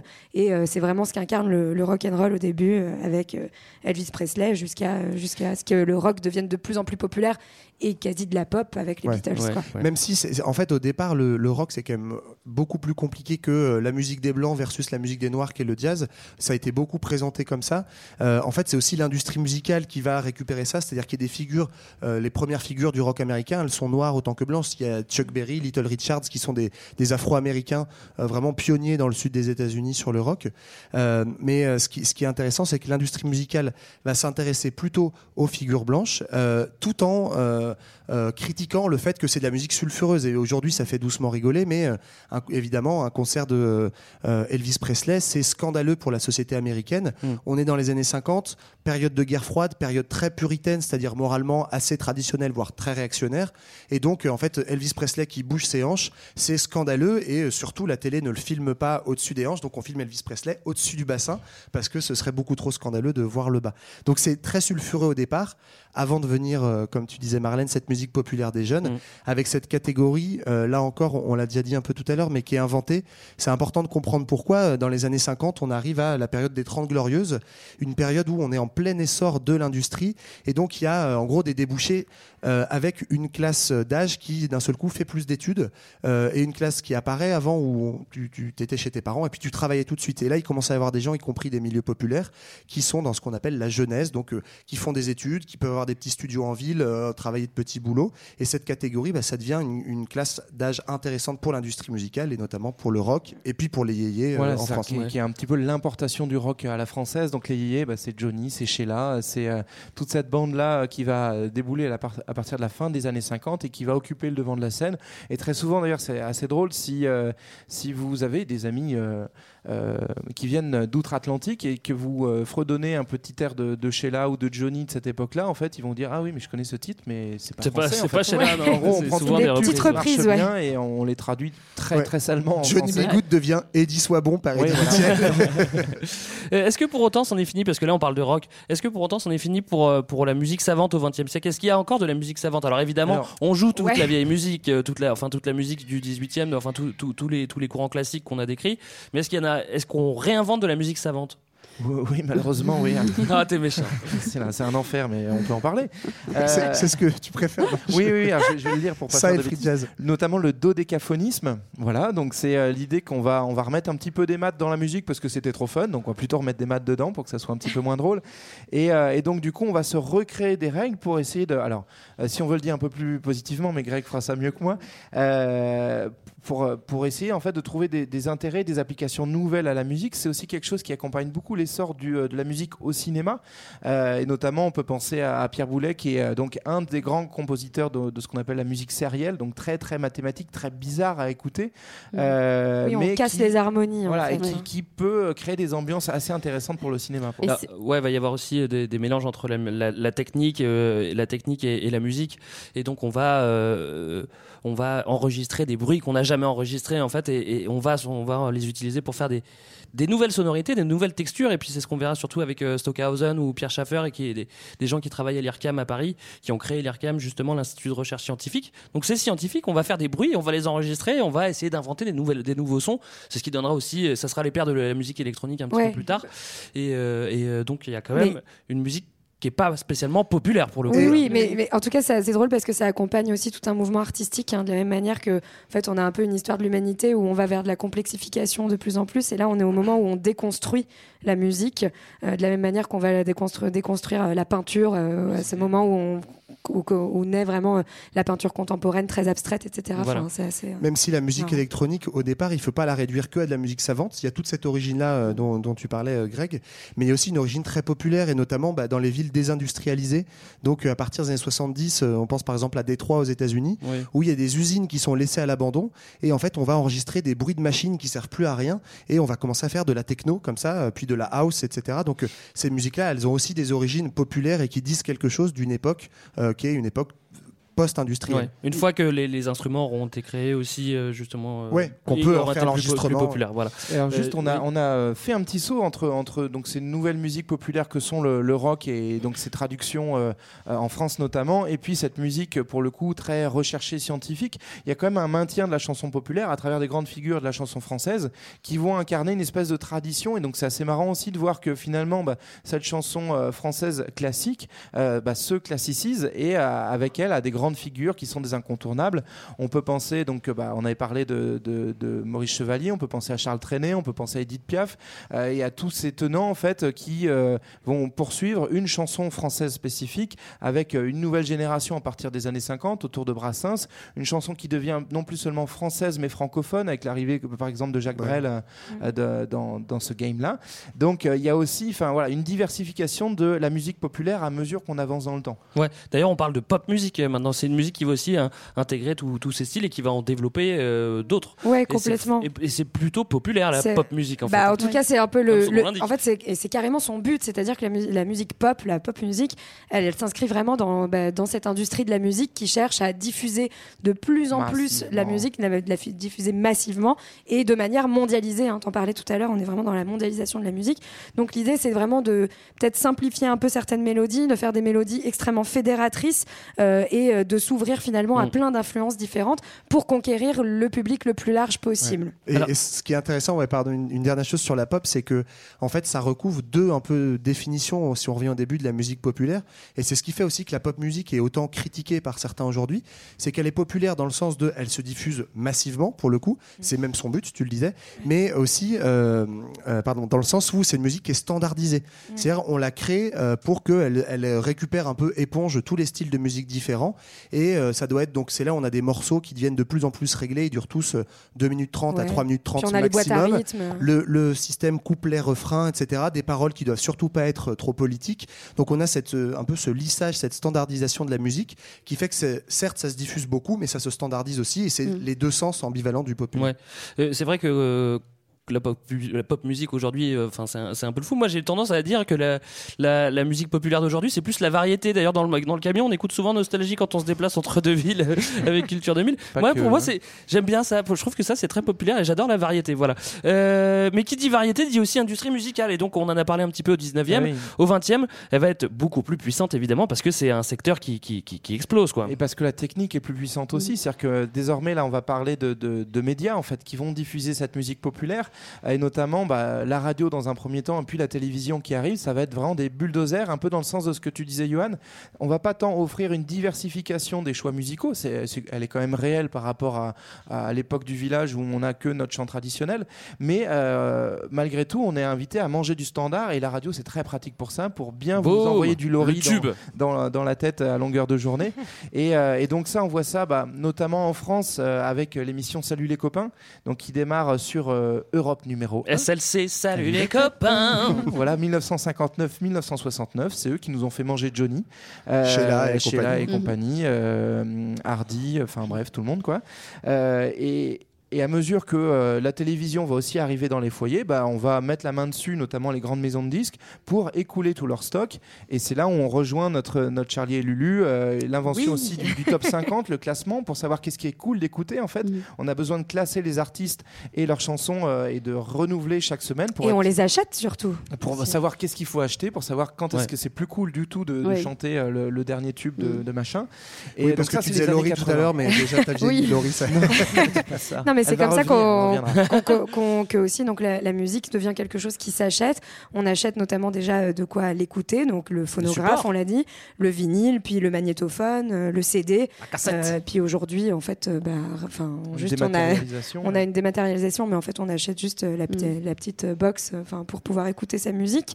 Euh, mais en tout cas, euh, enfin, et puis le- le- on a oublié le CD de titre au milieu quand Ouais, même. vrai. Et bientôt, euh, le- la puce dans, dans le cerveau. Euh, bon, Voilà. Non, mais en tout cas, Avec voilà, la. La- la musique est vraiment quelque chose que qu'on qu'on achète et finalement aussi ça ça remet dans un, C'est un tout- produit, en- ouais. ça devient un vrai produit et ça devient aussi un peu paradoxal d'une certaine manière parce que euh, bah, elle est populaire certes, mais elle a un coût.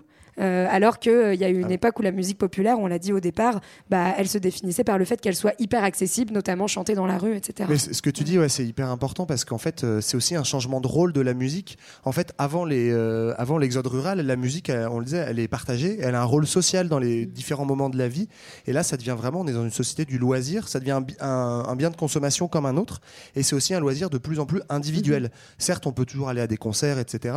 Mais euh, chacun peut avoir sa musique dans son foyer, mais même dans sa chambre. Et dans son donc, casque Voilà, maintenant. et dans son casque. Donc, euh, la, la musique est aussi euh, quelque chose qui permet de se distinguer individuellement dans des sociétés plus Ju- individuelles. Justement, tu parles de concerts. euh, on voit apparaître des nouveaux lieux de, pour, pour la musique euh, populaire. Alors évidemment, il y a toujours des balles, mais euh, qu'est-ce qu'on peut voir euh, On voit des festivals euh, déjà dans les Ouais, années bah, 20, en fait, euh, c'est- Jean-Baptiste le, le, dé- euh, le 20e siècle, c'est le, le- le siècle du festival, notamment de l'essor des, grands festivals de musique. Alors, c'est c'est quelque chose qui n'est pas nouveau, qu'une mutation, mais euh, l'idée de rassembler sur un temps court euh, à la fois un public nombreux et à la fois euh, une succession d'artistes qui s'enchaînent euh, sur scène, on peut retrouver ça. Alors, en France, une des plus vieilles occurrences, c'est au 20e siècle en tout cas, c'est la fête de l'UMA, qui démarre en 1930, avec l'idée au début d'abord de faire des meetings politiques organisés par le Parti communiste français, mais assez vite, on se dit aussi que ça doit, être, re- ça doit rejoindre les loisirs. Et donc, à partir de 1936, on commence à organiser des concerts géants avec bah, plusieurs dizaines de milliers de personnes qui vont venir pour écouter de la musique. Et ça, c'est un, un- grand boom, surtout après 1945, où on va voir les grandes institutions, euh, festivals de musique qu'on connaît euh, aujourd'hui, euh, qui, qui s'installent progressivement dans le paysage. On a, on a l'image de Woodstock, effectivement, qui est un petit peu l'élan qui va donner Ouais. toute sa place au, au grand festival populaire. Mais vous avez déjà des rencontres de la musique, alors, un peu guindées quelquefois. Moi, j'aime bien euh, le, le festival de San Remo en Italie, qui est le, le festival de la chanson italienne où Dalida a brillé. euh, et T'es pas trop au festival interceltique, toi Moins, mais je peux à l'occasion. si mais ça c'est marrant. petit doigt hein, moins le- musclé. Ah oui, non, mais moi, je- inter- non je- mais je- pour- non mais enfin ce qui est ce qui est drôle, enfin c'est pas marrant, c'est pas le mot, mais pas marrant. en fait, non mais on parlait au tout début du fait que la musique euh, qu'on a appelée folklorique était euh, justement caractéristique de la musique populaire et donc le, le festival interceltique, on est vraiment une émanation. euh, Qui est à Lorient. voilà. hein, Ouais, 1971 pour la création Oui. de ça. Et ce qui est assez intéressant, c'est que pour ces festivals, en fait, ils sont tous créés sur la base de la solidarité. Enfin, c'est quelque chose qui revient très fréquemment, l'appel à la solidarité. Enfin, festival de l'UMA, de Woodstock, etc. Aujourd'hui, on n'a plus le droit ni d'avoir faim. Exactement. Et puis, euh, dans la foulée apparaissent aussi les, les discothèques euh, dans les années 60 qui, elles, euh, ramènent aussi le, le bar à l'intérieur. Donc, on est dans quelque chose de fermé alors que les festivals sont généralement plutôt en plein air. Et euh, l'objectif, voilà, un bar, une piste de danse, un DJ et euh, une boule à facettes, évidemment. Ah oui, ça marche Voilà, pas. ça, ouais. la boule à facettes d'ailleurs Boris, et, et Boris inventé par euh, Régine, une femme d'affaires de l'après-guerre qui a encore son club à Paris qui s'appelle Ouais, Chez chez Régine. Régine, ouais. C'est C'est le nom de mon chat dit, aussi, euh, Régine. Vrai les, les discothèques, c'est ni plus ni moins que des balles, en fait. hein. C'est des, balles à, ouais, c'est des balles à l'intérieur. Ah, vous connaissez la discothèque ou pas? Ça vous dit quelque chose non? Je sais pas. Jamais On a oublié ce que c'était. C'est vrai qu'on a un peu oublié ce que Il y a même une idée de consommation en plus dans les Oui. discothèques et il y a aussi l'idée de bah, parce que c'est un lieu clos, c'est aussi un lieu que tu peux sélectionner. On retrouve l'idée aussi de distinction sociale qu'avait évoqué Johan tout à l'heure, c'est-à-dire que bah on va pas tous dans la même discothèque en fonction de la classe sociale à laquelle on appartient ou à la génération à laquelle on appartient. Ou ce qu'on veut représenter euh, Voilà, en fonction des exactement. Et musiques, donc, euh, il y avait notamment ces fameuses chaînes de, de discothèques des milieux ruraux, hein, qui étaient les, les Macumba, qui, non, mais voilà, qui étaient marquées socialement, euh, pour le coup, populaires, euh, contrairement à d'autres Ouais. discothèques qui Mm. vont être vraiment des endroits de sélection sociale. Mais c'est effectivement c'est là où on voit un même un même lieu peut attirer des catégories différentes. Enfin, moi je sais que j'ai grandi en milieu rural et c'est quelque chose qui m'a toujours marqué, c'est que pour moi la boîte c'était vraiment le truc le plus populaire qui soit. Tu viens avec ta voiture quand tu as 18 ans, généralement bourré, c'est pas terrible. Tu te mets sur le parking et Faut tu pas vas faire ça les gens. Faut pas faire ça. Faut pas faire. ça. hein, mais attention, faut hein. pas le faire, mais les gens l'ont beaucoup fait. Et en fait, c'est tu du te rends passé, compte ça, quand tu arrives dans des villes en centre-ville que la boîte de nuit peut être aussi des lieux très chics, très chers, et où t'as pas du tout les mêmes catégories de population qui y vont, alors que c'est entre guillemets le même lieu, enfin le même, le même Et que concept. souvent, on écoute la même musique aussi. Ouais. hein. Euh, Aujourd'hui, euh, il y a des lieux alternatifs qui se sont développés et ça revient un petit peu en ce moment, comme les boîtes sont fermées. J'ai vu qu'il y avait des fêtes euh, sauvages, comme on dit, Ouais. et c'est ce qu'on appelait à l'époque, euh, enfin à l'époque et même toujours, les rêves parties. Comment ça naît ces rêves parties Ça, c'est assez rigolo. Ça, hein. c'est hyper marrant, ouais. Parce qu'on va chez les Anglais. C'est ça, en fait, c'est en réaction à la politique de Margaret Thatcher. Alors, une, une grande amie à nous, on lui a dédié un, Un épisode. Mais on lui fait des bisous. écouter, on l'embrasse. En fait, à la fin des années 80, parce qu'on aime, on aime bien euh, plutôt l'ordre à ce moment-là en Angleterre, mais un petit peu partout, hein, on est dans ce qu'on appelle la révolution conservatrice. Et donc, on va euh, fermer euh, les bars, on va avancer la fermeture des bars, en fait, parce que globalement, il va falloir bosser plus tôt, plus longtemps, etc. Donc, fini la rigolade. Et sauf que les gens veulent continuer à faire la fête. On les ferme à deux heures. Oui, alors que c'est quand même largement suffisant. Ouais, une école dit, je fais pas moi, moi 22h30, ça me fait Culture 2000 et Oli, quoi. Et donc, du coup, bah, on va chercher les endroits, notamment les friches industrielles, ce qui tombe bien à l'époque de Thatcher, c'est qu'il y en a de plus en plus. C'est trop bien. Ouais, ou les champs aussi. Voilà, ou euh, en milieu rural, on va aussi s'évader un petit peu et donc euh, occuper l'espace et ramener sa sono. Et donc, euh, bah, là, pour le coup, c'est c'est un, re- un rejet de, de cette euh, société boîte de consommation musicale, et de, voilà. et de euh, d'industrie musicale aussi hein, parce qu'il y a souvent euh, dans, dans, dans ce milieu là ils pressent eux-mêmes les CD ils les diffusent eux-mêmes ils, se mettent complètement en parallèle du, du système Ouais, avec ce qu'on appelle les sound systems, euh, il y a cette idée vraiment de contre-culture où effectivement on est en rejet de la musique commerciale et on est sur un principe beaucoup dans ce qu'on appelle les free parties, sur un principe de gratuité, voire même de non-demande d'autorisation, ce qui a fait que dans les années 90 par exemple en France, l'État a beaucoup lutté contre ce mouvement-là. C'était aussi Ouais. un lieu où en On fait euh, on expérimentait beaucoup de drogue, ça l'est toujours, et en fait donc dans les free parties, il y a cette idée que c'est la fête sauvage, tu déclares pas où tu vas et tu fais surtout pas payer. Et populaire ou pas populaire bah, En fait, le but c'est de faire peur, ouais. euh, peur aux masses. Mm. À l'origine, ça se veut populaire. Alors, ce qui est intéressant, c'est qu'il il reste des choses un petit peu dans l'entre-deux qui sont héritées de l'histoire, mais qui se sont adaptées à ces modèles-là aujourd'hui. Et notamment euh, les, les fériades. On n'a pas parlé au moment des, des carnavals, mais euh, c'est donc c'est euh, la feria, c'est- la foire la hein, en fête, Castille, la en- foire, euh, ouais. euh, parce que moi je parle un petit peu espagnol. Euh, et donc Ah, dans bah, la feria. Fais-nous écouter. Si, si, euh, si, tu vois, je vais te te balancer tout mon vocabulaire. Euh, en gros, c'était euh, donc à l'époque euh, lointaine, je vais pas la dater comme ça, je prends pas de risque. La foire agricole, on va ramener euh, ces- ces animaux, son bétail pour montrer qu'il est fort et puis essayer de, de le vendre au plus gros prix. Donc, quitte à montrer ce qu'il est fort, on va lâcher le taureau pour voir s'il court bien et s'il résiste un petit peu à la course. Euh, donc, dans, on est euh, plutôt dans le sud-ouest de la France, euh, Mathias, et euh, également euh, en Espagne. Et euh, du coup, dans, dans ces férias, on va développer aussi un art de la fête et de la musique, avec notamment donc, dans, dans des cafés un peu éphémères qu'on appelle les bodegas. et, et dans les bodegas, qui, ce qui va jouer, c'est les bandas. Voilà. Et qu'est-ce qu'on Ou dans voit la rue Et qu'est-ce qu'on voit Ça, je sais pas. La sangria Ah, on a fait des bons clichés coup, en là fait, ce qui est intéressant, c'est que bon, ça, ça, c'est un modèle très ancien, mais aujourd'hui, on peut penser par exemple aux fêtes de Bayonne, qui sont un événement qui rassemble énormément de gens. Je suis désolé, Mathias. 2021, on revient en, for- en force à Ouais, il n'y a pas eu cette année. Euh, les fêtes de, de Bayonne qui bah, typiquement offrent euh, un lieu de discothèque géante en plein air parce que malheureusement pour certains basques qui s'en plaignent c'est de plus en plus couru par euh, bah, des gens qui viennent de toute la France voire de toute l'Europe pour euh, des grosses fêtes Ouais, comme un sont, comme on irait à un un petit peu festival, euh. quand même voilà D'accord. Euh, on vous l'avait promis, c'était dans le titre qu'on allait parler des tubes de l'été. Ouais. C'est. Euh, c'est le moment d'en parler. C'est quoi un tube de l'été justement donc là on arrive dans la deuxième moitié de l'émission consacrée au tube de Voilà. l'été. L'angoisse. C'est quoi, c'est quoi un tube Mais ça, ça rejoint cette idée de pop musique qu'on disait tout à l'heure. Normalement, le, enfin, on dit souvent le tube dès l'été. C'est euh, symboliquement, c'est un truc inventé par les maisons de disques. hein. C'est le. C'est celui qui vend le plus. Voilà, c'est euh, le. Alors à l'époque du CD de titre, c'était le single qui était le plus vendu, le en plus général écouté, le de plus meilleure qualité hein, c'est Voilà. Donc on est qui surnage on est sur cette idée de, de musique standardisée Ouais. et c'est vraiment un concept marketing qui est même poussé en avant par des chaînes de télévision. Un peu euh, plus tard, parce que ça démarre vraiment dans les années 60. On a déjà des tubes de l'été dans Ouais. les années 60. Ça peut être Dalida. C'est vrai qu'un peu plus tard, oui, ça sera poussé par justement TF1. euh, Avec je te Oran- laisse continuer. Non, ouais, c'était avec euh, Orangina, je crois. Donc il y a eu un partenariat avec Orangina où il y avait cette idée que euh, il y avait euh, les bouteilles de- de- d'Orangina qui servaient de maracas pour la fameuse chanson La Lambada, donc qui est le tube de l'été 89. fameuse. Et le tube de l'été 89, La Lambada, il lance cette mode euh, euh, dont personnellement je suis un peu nostalgique parce que c'était mon enfance, dans les années 90, où chaque année il y avait assez, de manière assez identifiée, parce que très marketée, Ouais. un tube de l'été, la Macarena, euh, machin. Non, et, ce qu'il faut dire là-dessus, en fait, c'est que souvent le tube de l'été, il est censé représenter les vacances et donc un ailleurs. Donc c'est pour ça que très souvent, bah, ça va être voilà des sons associés à ce qu'on va, Tropical. voilà, au tropique, à la fête, euh, au son, au rythme latin.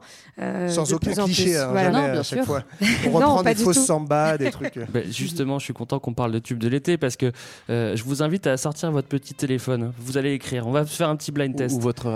Ou, ou si vous avez un stylo, vous pouvez sortir un stylo. Oui. Oui. Alors, il va y avoir 10 titres. 10 Ok. titres de tubes de l'été. On joue aussi, nous, ou pas? Mais bien sûr que vous jouez. Moi, j'ai hyper envie de jouer, hein. Tout le monde jouait. Je sais pas si je vous le passe une ou deux fois. C'est pas forcément facile. On les connaît toutes, hein, les chansons. Mais j'aimerais bien à la fois euh, qu'on trouve euh, l'interprète et le titre. Et celui qui gagne, il gagne quoi? Il pourrait gagner une carte postale. Génial Vous êtes prêts? Allez, c'est parti. Allez, c'est parti pour le blind test. Accrochez-vous, ça va très très vite. hein. Très très très très très très très vite.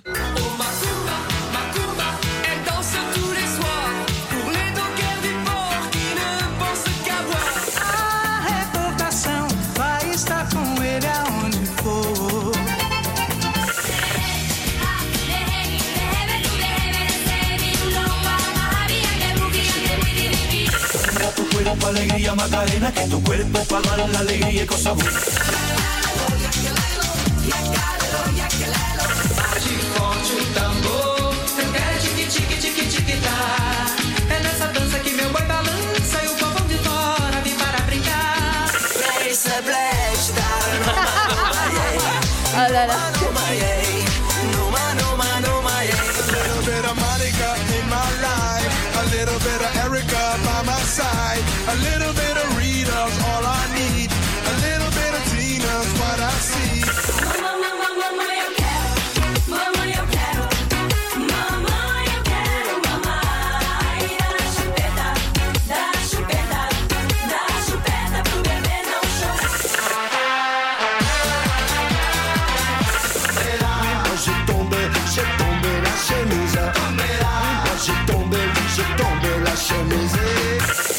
Waouh, ça va vite, hein Ouais Putain, j'ai mal à la main. faut que je l'écrive, quoi.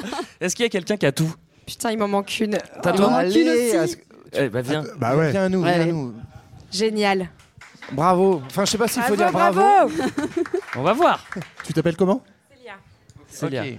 Alors Célia, première chanson, c'était quoi Alors, j'ai euh, Jean-Pierre Armadère. Ouais. Ouais. Ça va Ouais, Ouais. ok. un point. Il y a quelqu'un qui, qui, qui compte? Ouais. Euh, ok. Bon, pour l'instant, tout est bon. Après. Ensuite, j'ai la Lambada. Ouais. Et ouais, mais c'est pas qui le groupe. Ah Moi non plus, j'ai pas le groupe. Kaoma. Kaoma, c'est le groupe. Bravo, Ouais. Ensuite, Ensuite, on a la SketchUp, évidemment, avec? accéléré. Ouais, super. JB, tu savais pas l'écrire, Ouais, en mais. fait, ce qui est pénible, c'est que il y a une chanson sur deux, c'est dans une langue que j'ai pas appris à l'école. Il y a jamais un tube en allemand. C'est Non. bizarre. Pourtant, il y Euh, a du roumain, mais. euh, Oui, c'est vrai, c'est vrai. Par la suite, ensuite, on a quoi? Ensuite, on a la Macarena avec Los del Rio. Super, Ouais. bravo, tu es très doué. Ensuite, Ensuite, alors, le problème, c'est que j'ai mon, ortho- mon correcteur orthographique qui fait des siennes. Donc, j'ai. Normalement, c'est Yakalelo Ouais. des nomades. Ouais. Attends, t'as pas fait du, du, du Shazam, hein? Non, non, ok, faut ok. savoir que je suis, je Non, ça allait très vite. thèse, donc c'est ok, super. Que pour ça, ça fait une heure et demie qu'elle attend. On a Tic Tic Tac là. Ouais, c'est qui Alors c'est le truc de Patrick Bruel, mais je C'est sais Carapicho. Carapicho. Bruel. Ah, je l'ai pas. celle-là. Ensuite, on a Ozone avec Dragosta Dintei. Ouais. Oh, bravo. Oh, Alors là, ouais, ouais. Ouais, ouais. Ensuite, on a Chupeta. Ah, il y en a une Ah, il y en a Attends, il t'en avant. triplé, mais je sais plus le nom de. Attends, attends, attends. Avant la choupetta, t'en as un. Ouais, t'as Ah oui, j'ai. Mambo Number 5. Oui, voilà, bravo. Classique. Euh, donc ensuite, euh, les- Chopeta, t'avais dit. j'avais Mama mais Chupeta. Ouais, c'est les Terrios. Ouais, voilà. Ah, ouais, c'est celle-là que j'avais pas. Elles font plus grand chose aujourd'hui. hein. Ensuite, ensu- Ensuite, il y a Samba di Gianni. ouais, c'est Ça, c'est Bellini. euh, Bellini, ouais. Bellini. Bellini, ouais. Et enfin, Et enfin, on finit avec Tomber la chemise avec Zebda. bravo. Bravo, bravo, C'est un bravo, bon c'est score. beau. Franchement, c'est pas mal. JB, t'étais aussi bien que ça? Non, non, non. Moi, j'avais. euh, il manquait toujours ou l'artiste ou le titre. Mais j'en j'avais avais tout. 9 sur 10. 9 sur 10, bravo. Bravo Célia, à tous. t'as t'as en fait un vrai cadeau qui est de conduire le van de culture. Jusqu'à la fin de la tournée, si ça te dérange pas, on a besoin d'un chauffeur. Non, mais pour nous, ouais, pour toi non plus, parce que vraiment. c'est- Non, c'est pas un cadeau, au en vrai. ouais. Non, il y aura un vrai petit cadeau, quand même. Euh, même qu'on fasse vérifier les freins avant de repartir. Ouais, ouais, ouais. bravo, bravo en tout cas, c'était, t'as été très doué. Euh, c'est bientôt la fin de notre épisode. Moi, j'aimerais bien que Alex euh, vienne euh, avec nous une petite seconde. Est-ce qu'il est là, Alex? Oui, il On est peut là, je le vois, il est hein, au fond de la salle et il arrive. Donc c'est un des bénévoles de, de chez Eugène qui nous, Bah, accueille nous a accueillis. Bah, déjà, on te remercie parce qu'on a pu venir euh, ici jouer. On est très contents. Attends, je prends la voix de radio. Vas-y, Ok, bah, vas-y, tu ouais. peux Oui, t'approcher du micro aussi. Euh, merci, euh, merci. c'est- Franchement, c'est avec cool. on- plaisir. Il faisait frais. Ça on est bien. un peu improvisé. Ils nous ont appelés, on a fait oui. Bah, ouais. Et comme quoi, c'est simple hein, parfois la vision. On appelle, Un on coup dit de oui. fil. Voilà. Est-ce que tu peux nous parler un peu de, un peu de ce lieu? C'est qui Eugène déjà? Attends, on comprend Eugène, c'est notre chat. D'accord. Et c'est lui qui a créé le lieu, c'est ça C'est ça. D'accord. Est-ce que tu peux nous parler de, de- de votre lieu? Qu'est-ce qui s'y passe euh, tout au long de l'année? Bah, ici, c'est un espace social culturel euh, à notre façon, associatif, histoire d'être autonome et puis de monter les choses, de préparer euh, des événements culturels comme un peu aujourd'hui, Mhm. populaires. Bah voilà. on l'a assez répété ce mot. hein. Vous présentez le lieu des fois comme un Léo. C'est quoi un Léo? C'est un lieu extraordinaire, c'est-à-dire qu'on accueille les différences, tout ce qui est hors norme. C'est un peu notre, notre socle. Ok. Mm. Qu'est-ce que la norme Est-ce que la norme Exactement. Bonne question. euh, Justement, on l'a détruit. Voilà. Ok, Alex. Bon, allez, on va tout détruire, mais bon, euh, voilà. C'était pas un épisode sur le punk, mais presque. Et tu veux rajouter un petit mot, une actualité chez Eugène? Vous avez des trucs euh, qui viennent au cours de l'année, Bah des là, trucs tout le mois super. d'août, en fait, on, on a pas mal euh, réhabilité la programmation euh, qui était. euh, Il y avait normalement plus de musique. Et euh, avec Populaire, euh, hein. euh, pas que. et là, on, on- on revient sur des choses justement plus populaires euh, avec des bric-à-brac, euh, avec des, des, des vernissages d'expo, mais qui peuvent être ressentis comme quelque chose de prout-prout, mais on a envie de proposer autre chose que le Mm. vernissage. Un peu de dodécaphonisme, par exemple. Et, et donc, euh, voilà, cet été, on- il va y avoir des, des événements tous les dimanches euh, sur, euh, sur, euh, chez Eugène. Et puis, à la rentrée, surtout, euh, il y a un point fort, c'est le 5 septembre. La ville organise un, un forum des associations. Et comme il y a une quinzaine d'associations qui, qui, qui sont chez Eugène, euh, soit à l'année, soit Hébergées. sur des petits moments, mais qui sont hébergés chez Eugène, on va faire un forum des associations où les gens vont pouvoir euh, connaître l'activité d'Eugène en dehors des, des ouvertures. Parce que quand on est fermé pendant les permanences, il se passe quand même pas mal d'autres Donc choses. c'est un alter forum en fait. Ex- ouais, exactement. Mais c'est pour compléter. euh, c'est pas contre le, le forum des associations de la ville, c'est euh, avec. euh, avec, exactement. D'accord. Bon. Donc tout le Et 5 puis septembre. à après du alors. théâtre, euh, on a eu euh, pas mal de musique effectivement ces derniers temps. Là, il va y avoir plus de théâtre euh, à la rentrée avec euh, un, spectacle qui mêle théâtre et chanson. Et puis en octobre, un spectacle qui mêle euh, chanson à la fois aussi, mais avec des, drag queens et, euh, et puis l'univers théâtral qui se passe dans les coulisses des, de ces drag queens. Bon, on l'a compris. Ambiance cabaret, quoi. Il faut revenir chez Eugène en tout cas. On Eh ben, reviendra. un grand merci de l'accueil. Merci, merci, Merci à vous tous. Bravo. Merci, merci. Et merci à Eugène, le chat. Merci au lieu chez Eugène. On vous remercie d'être venu aussi. Euh, pour ceux qui veulent, nous on continue la route pour la tournée demain. euh, on est à l'île-sur-Sorgue et après-demain on est à Marseille. Ah oui. Vous allez voir, ça va être super. Euh, D'ici là, vous pouvez réécouter nos anciens épisodes évidemment. Nous on va rester euh, boire un petit coup avec vous. Donc si vous voulez venir nous parler, il y a aucun problème. JB, je sens que tu as envie de rajouter quelque chose. Bonnes vacances. Bonnes vacances, Ouais. exactement. Pour ceux qui en ont, oui. Et Johan, on va se quitter en musique encore une fois. Ouais, bah on va pas partir très très loin de là où on était. On va se faire un vrai florilège de tubes de l'été, mais cette fois pas coupé en medley. Oh et nous, non. on partira pas tant qu'on vous aura pas tous vu danser la Macarena. Désolé. Allez, merci bye. beaucoup. À bientôt. Merci. Salut. Salut